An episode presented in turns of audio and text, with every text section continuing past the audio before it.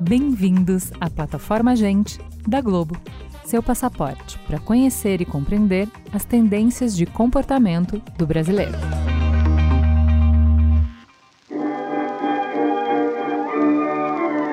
O cinema já reinou absoluto como opção de entretenimento audiovisual. Mas a relação do público moderno com este tipo de conteúdo é mais complexa e fragmentada. Hoje, temos uma competição acirrada entre filmes, séries, novelas, reality shows, programas de entrevistas e outras formas de entretenimento, como as redes sociais e o videogame. E também entre as diversas plataformas em que tudo isso pode ser consumido e acessado. Muitas dessas mudanças foram aceleradas pela pandemia do Covid-19, que causou fechamentos dos cinemas em todo o mundo e provocou transformações nos hábitos de consumo. Nesses anos, o streaming ganhou força, tornando-se peça central da vida moderna. No entanto, o cinema ainda desempenha um papel vital, proporcionando uma experiência única e imersiva. E dentro deste contexto surge a pergunta: e o cinema brasileiro? Onde fica no meio de tudo isso? Bom, uma pesquisa recente da Globo Filmes traz alguns insights sobre isso.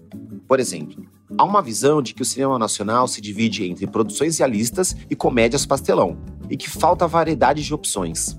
A pesquisa também mostra a importância que o público dá para efeitos especiais e estratégias de promoção na hora de decidir trocar a telinha pela telona. Além disso, somados a esse cenário em constante mudança, obstáculos como o custo da experiência do cinema, a falta de salas em áreas distantes e o acesso limitado ainda persistem.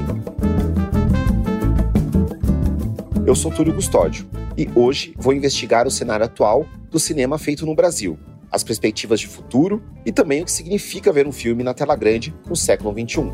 Bora lá?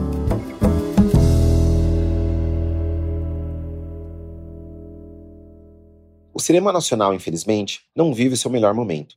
No cenário de retomada das salas depois da pandemia, as produções nacionais não reencontraram seu público. Mal reencontraram as salas na verdade. Com a suspensão em 2021 da cota de tela, que fixava o número mínimo de dias que filmes brasileiros deveriam ser exibidos, as opções nacionais diminuíram muito na programação dos cinemas. Mesmo os longas mais comerciais enfrentam dificuldades para garantir um horário que não seja no meio da tarde. A gente está num, num momento bem complicado para o cinema brasileiro. A gente está no ano de 2023 até agora com 3% do market share, é, ou seja, só 3% das pessoas que vão ao cinema assistir um filme assistem filmes brasileiros. E isso é muito grave, assim, é muito pequeno esse número. Essa é a Simone Oliveira. Eu estou head da Globo Filmes desde 2020, mas eu trabalho na Globo Filmes desde 2009. Antes de assumir essa posição de head, é, eu era gerente de conteúdo e produção. Então já estou há bastante tempo aqui dentro da Globo e respirando cinema o tempo inteiro. A Globo Filmes fez recentemente uma pesquisa sobre a relação do consumidor brasileiro com o cinema nacional. E é a partir dos insights desse estudo que a Simone vai nos ajudar a entender melhor esse momento difícil e o que está por vir. Eu assumi em janeiro de 2020 como head da Globo Filmes, era cheia de ideias de o que fazer para mudarmos, para avançarmos, e em março veio a pandemia, então a gente teve ali uma mudança geral do comportamento do consumidor que foi muito acelerada pela pandemia.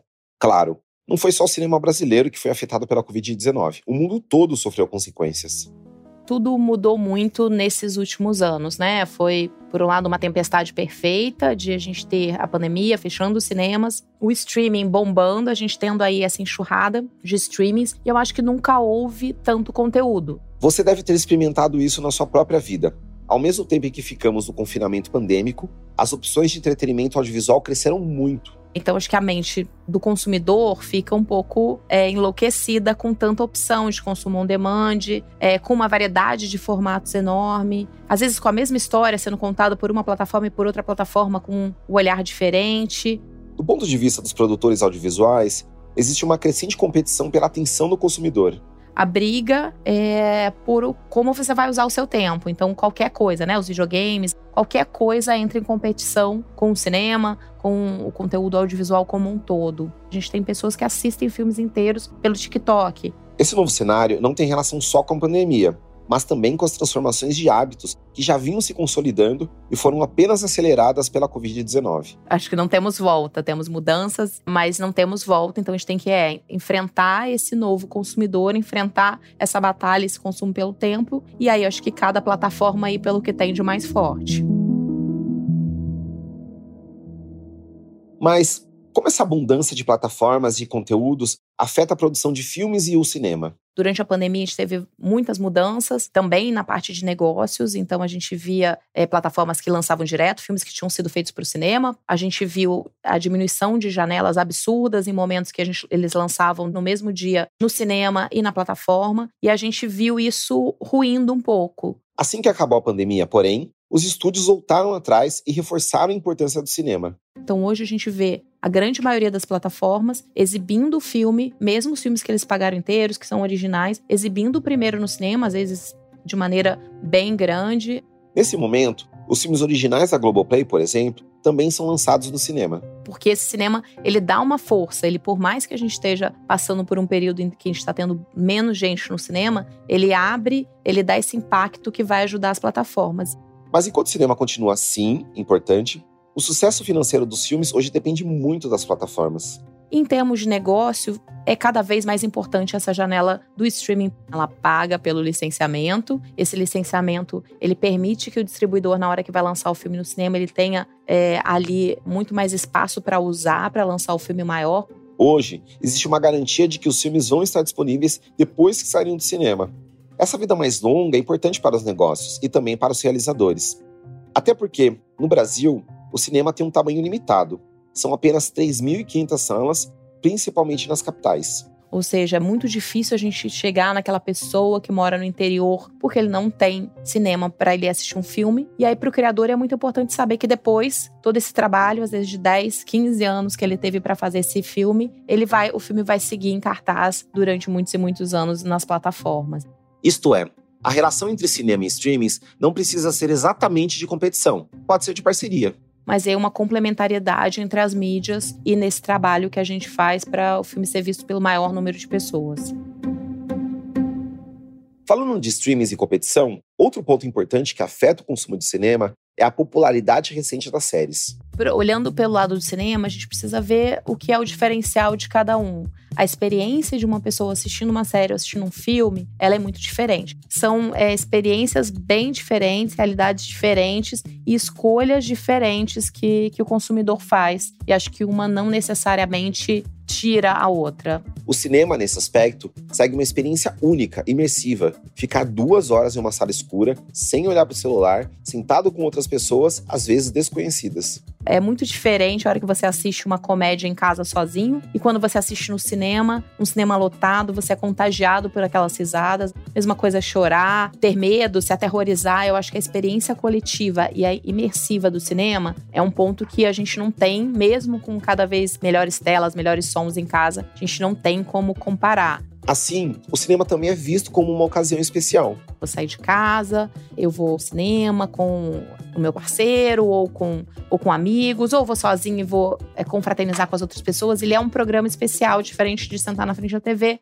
As narrativas televisivas têm outros impactos também, que não apenas na parte de negócios. Que as séries trouxeram também é uma novidade de dramaturgia e isso está sendo refletido nos filmes, né? Então talvez o público esteja buscando histórias mais complexas ou histórias diferentes que vai te trazer um novo olhar, mas eu acho que isso foi positivo de a gente ter muito conteúdo com dramaturgia muito forte e fazer todo mundo correr atrás da qualidade e manter a qualidade, seja em que mídia for. Quer dizer, hoje não existem mais tantas barreiras entre a produção de conteúdo para o cinema e para a TV. A gente não fala esse aqui é um diretor de cinema, esse aqui é um diretor de TV, esse aqui é um, diretor, um ator de cinema, é um ator de TV. Hoje isso está tudo muito misturado. A Globo Filmes, por exemplo, faz produções cinematográficas que depois são transformadas também em minisséries, considerando aspectos diferentes para cada versão.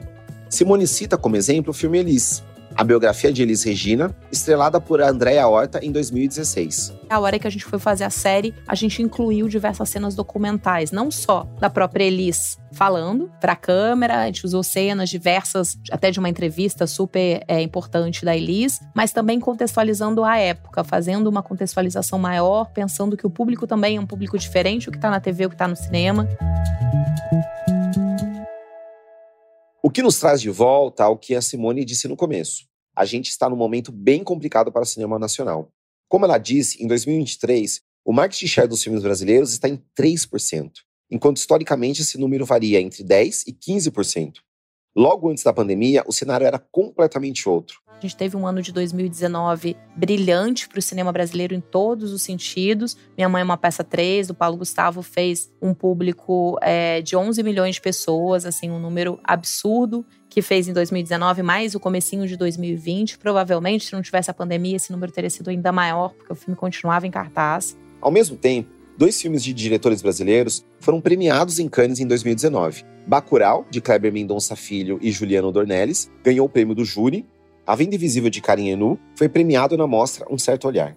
Então, né, os dois lados. A gente estava com um filme comercialzão bombando nos cinemas e também com os filmes mais autorais sendo exibidos em festivais no mundo inteiro. A gente estava num ano maravilhoso quando chegou a pandemia. No cenário pós-pandêmico, porém, ainda existe muita dificuldade para fazer o público voltar para o cinema. Começando pelo fato de que, mesmo para o cinema estrangeiro, a retomada ainda está acontecendo. Nos Estados Unidos, é, dois terços do público voltou para o cinema, pós-pandemia, voltou para assistir Barbie, principalmente. É, mas a gente não conseguiu esse movimento para o cinema brasileiro ainda. O que não quer dizer que as pessoas não queiram ver filmes nacionais. Nos streamings, eles fazem bastante sucesso. Se a gente olhar o top 10 dos filmes no Globoplay, a gente só tem dois que não são brasileiros. Desde filmes que, que são recentes, como Bem-vindo a Kishiramobim, que é o filme mais visto da plataforma nesse ano, é, até filmes que já estão na plataforma há muito tempo, como Carandiru, o Alta Compadecida. Então o público quer ver, eles estão assistindo. É o que a gente precisa fazer ele para o cinema. E isso mesmo considerando que, para grande parte do público, falta diversidade de temas no cinema nacional. E aí, na pesquisa que a gente fez, a gente viu muito que o brasileiro ele, ele divide os filmes em dois tipos: em os filmes que falam da realidade brasileira e os filmes que são comédias pastelão. A gente sabe que a gente faz filmes que estão nesse meio do caminho também, é, mas eles definem muito como esses dois tipos. O público acha que falta opção além disso. Ao mesmo tempo, a pesquisa mostra também que o público enxerga uma lacuna de filmes brasileiros entre 2010 e 2019. Depois de Tropa de Elite, Tropa de Elite 2, até Minha Mãe é uma Peça, até Bacurau, eles vêm ali como um hiato é, a gente lançou grandes filmes que deram muitos espectadores, mas na memória eles saem. Por isso, um dos trabalhos da Globo Filmes é buscar produções que falem com públicos variados até para conseguir entender cada vez mais o que as pessoas querem ver no cinema. A gente vai lançar é, agora o Tá Escrito com Larissa Manuela, que pega um público ali, jovens adultos é, e fãs de Larissa, com uma comédia romântica. Depois a gente lança é, Minha Irmã e Eu, com Ingrid Guimarães e Tatá, que vai ser lançado em muitos cinemas no Brasil. Então a gente acha que tem um grande, é, um grande panorama para a gente trazer esse público. Entre os próximos lançamentos da Globo Filmes, Simone também cita Nosso Lar 2, com temática espírita, e a comédia Os Farofeiros 2. O que a gente tem tentado é, é isso: entregar para o público uma variedade grande e com uma diversidade enorme de temas, uma diversidade enorme de realizadores, é, mas também de gêneros, para a gente entender cada vez mais o que, que o público quer ver no cinema. Temática importante, porque os gostos dos consumidores têm mudado muito. Esse é um dos pontos que a Simone ressalta para entender o momento atual. Muitos filmes sendo lançados agora foram feitos antes da pandemia. Filme que faria sucesso provavelmente antes. Não é exatamente o que o público está buscando pós-pandemia. Existe agora uma busca por histórias diferentes e uma preocupação maior com aspectos sociais. Porque além de todas essas mudanças que a gente falou, a gente teve uma mudança muito forte, acho que no mindset, muito que veio com Black Lives Matter, muito que veio, né, com toda essa mudança desse olhar lá de fora, mas nosso principalmente, é, de que a gente precisa estar tá preocupado com pautas identitárias. Trabalhar com essas mudanças é uma ideia que vai de encontro também com a busca por maiores públicos, claro. Se eu tenho hoje né, uma população 56% é, que se declara negra ou parda no Brasil, eu não posso continuar fazendo um conteúdo todo branco. Então, isso foi uma, uma busca também, é, não só porque é importante, mas também porque é o que o consumidor quer ver. Ele quer se ver na tela. Não por acaso, o maior sucesso do ano da Globo Filmes é Nosso Sonho, que conta a história de Claudinho em Bochecha. Filme protagonizado por pretos, falando de uma história preta, de uma música preta lá de trás e que até hoje alcança muito fortemente. Outros lançamentos recentes vão por um caminho parecido. Mussum, sobre o humorista e sambista carioca, e Ó Paió 2, que traz Lázaro Ramos de volta ao Pelourinho 15 anos depois. E a gente não faz isso é, só pensando de temos que ter um conteúdo diverso. A gente faz isso porque a gente acha que é o que o público quer ver, que é como ele quer se identificar, que é ele se vendo na tela. E a gente acredita muito que esses conteúdos também, na hora que eles chegarem no streaming, vão bombar, vão funcionar muito bem. Mas antes de chegar no streaming, a grande pergunta é: como levar as pessoas a verem mais filmes brasileiros no cinema? Bom, é uma pergunta né, de um milhão de dólares, é o que a gente está buscando sempre, né? O que, que o espectador quer ver. A pesquisa da Globo Filmes mostra que duas coisas principais levam o espectador a ir ao cinema ao invés de assistir um filme em casa. A primeira são os efeitos especiais e a imersão. Essa a gente tem alguns pontos que o filme brasileiro consegue competir e outros que fica bem difícil. Nos efeitos especiais, por exemplo, os filmes brasileiros estão usando cada vez mais essas tecnologias, mas as condições ainda estão longe da realidade norte-americana. Enquanto uma produção média brasileira custa entre 10 e 15 milhões de reais, uma produção de super-herói de Hollywood custa 200 milhões de dólares, ou seja, quase um bilhão de reais. É difícil competir nesse quesito. Ao mesmo tempo, a experiência de se ver na tela, de estar tá se reconhecendo, de estar tá vendo o seu dia a dia ali contado de uma maneira, obviamente, diferente, é, e se enxergar, isso é uma coisa que só o cinema brasileiro traz para o espectador. O outro ponto que a pesquisa da Globo Filmes apontou como sendo essencial para a ida ao cinema é o burburinho da divulgação o medo de perder um assunto que está todo mundo falando sobre. O Neo Barbie, acho que foi muito isso, foi tava todo mundo falando, você não pode, não vou esperar 45 dias para ele chegar aqui é, no streaming, eu preciso assistir agora. E isso é claro que a gente pode competir muito bem. Então a gente tem que fazer filmes e a gente busca fazer filmes que gerem esse burburinho, que gerem uma necessidade é, de você assistir agora, senão você vai ficar fora do papo. Nesse sentido, a forma como os filmes são promovidos é cada vez mais importante para atingir o público. Algumas estratégias envolvem produtos modernos. Para o Mussum, por exemplo, a gente fez um podcast em parceria com o G1. Então também estava ali é, um podcast companion, porque aí conseguia acompanhar, se aprofundar na história. Outras buscam retomar práticas que tinham ficado esquecidas. Lá no passado, quando a gente lançava filme, sempre tinha isso, o elenco viajava para o Brasil inteiro. Em determinado momento a gente parou, agora a gente está voltando a fazer isso para estreias com o elenco, para levar o público, para ele entender né, essa magia, porque isso a gente tem que é mais difícil os filmes americanos terem, de trazer o talento para cá. Ainda assim, é preciso lidar também com uma série de pontos que faz as pessoas não irem ao cinema. O principal que a gente vê na pesquisa é o valor, porque a hora que a gente soma os valores do estacionamento, do, da condução, mais a pipoca, acaba sendo uma experiência que está acima do valor que, que as pessoas querem pagar. Apareceram também outras formas de consumo de audiovisual, que buscam emular a experiência do cinema. Não só o hábito de ver filmes em casa, mas também de, ah, vou pedir um iFood, vou trazer uma comida aqui, vou trazer os amigos de repente para assistir comigo. O acesso às salas de cinema também é uma questão. Muito, às vezes, é, o filme que a pessoa quer assistir, ela, ela tá do outro lado da cidade, ou não existe sala de cinema na sua cidade, então é, essa sensação acho que é muito é muito importante e aí a gente precisa de mais ações, tanto de política pública quanto é, estimular a colocação de salas de cinema em cidades menores. Para além das políticas públicas, Simone cita o Vale Cultura, um benefício facultativo pago pelas empresas aos trabalhadores para gastos em produtos e serviços culturais. Isso ajuda bastante, porque essa formação de público é muito importante. O espectador precisa conhecer o que é, senão ele fica com aquela imagem lá de trás, que o cinema brasileiro tem som ruim. Isso é uma imagem lá de trás, que não é nem do cinema brasileiro, que isso é porque as salas de cinema tinham sons ruins e a hora que você viu o legendado, você não reparava. Outro ponto essencial que envolve o poder público é a discussão sobre a cota de tela dos cinemas para filmes nacionais. Isso é um mecanismo que o governo faz para exigir que parte dos filmes exibidos nos cinemas sejam da nacionalidade local. Isso é um mecanismo que não é usado só no Brasil, ele é usado no mundo inteiro, desde Coreia do Sul, França. É, ele é muito usado para estimular o público a assistir filmes nacionais. Essas medidas, como bem destaca Simone, não são para obrigar ninguém a ver filmes nacionais. Mas é te dar a oportunidade de ter esse filme em salas que estejam perto de você, em horários que você possa assistir. A Globo Filmes também faz parcerias com afiliadas da Globo para disponibilizar filmes para cidades que não têm cinema ou para pessoas que não têm acesso. Eu acho que a gente também tem aí esse caminho para fazer essa mudança de olhar, de fazer com que elas enxerguem o cinema brasileiro de qualidade e acho que é um ciclo que a gente precisa criar, um ciclo virtuoso mesmo. Nesse ciclo virtuoso de que Simone fala, o sucesso de filmes brasileiros nos streamings e na TV aberta também incentiva os espectadores a voltarem ao cinema. E, ao voltarem ao cinema, eles encontram uma nova versão do cinema nacional, moderna nas tecnologias e nas temáticas. E eles encontram a si mesmos, refletidos na telona, algo que só os filmes brasileiros podem fazer pelos brasileiros. Um cinema nacional para unir e compreender o país em torno daquilo que nos faz únicos, a diversidade e a cultura das pessoas que vivem aqui. Até a próxima.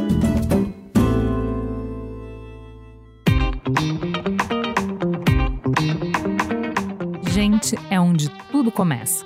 É o ponto de partida. Gente é matéria-prima para criar algo novo e relevante. Uma fonte de conhecimento viva que revela comportamentos, histórias e tendências. É inspiração. Sua próxima grande ideia começa com Gente, a plataforma de insights da Globo. Para conhecer mais, acesse gente.globo.com.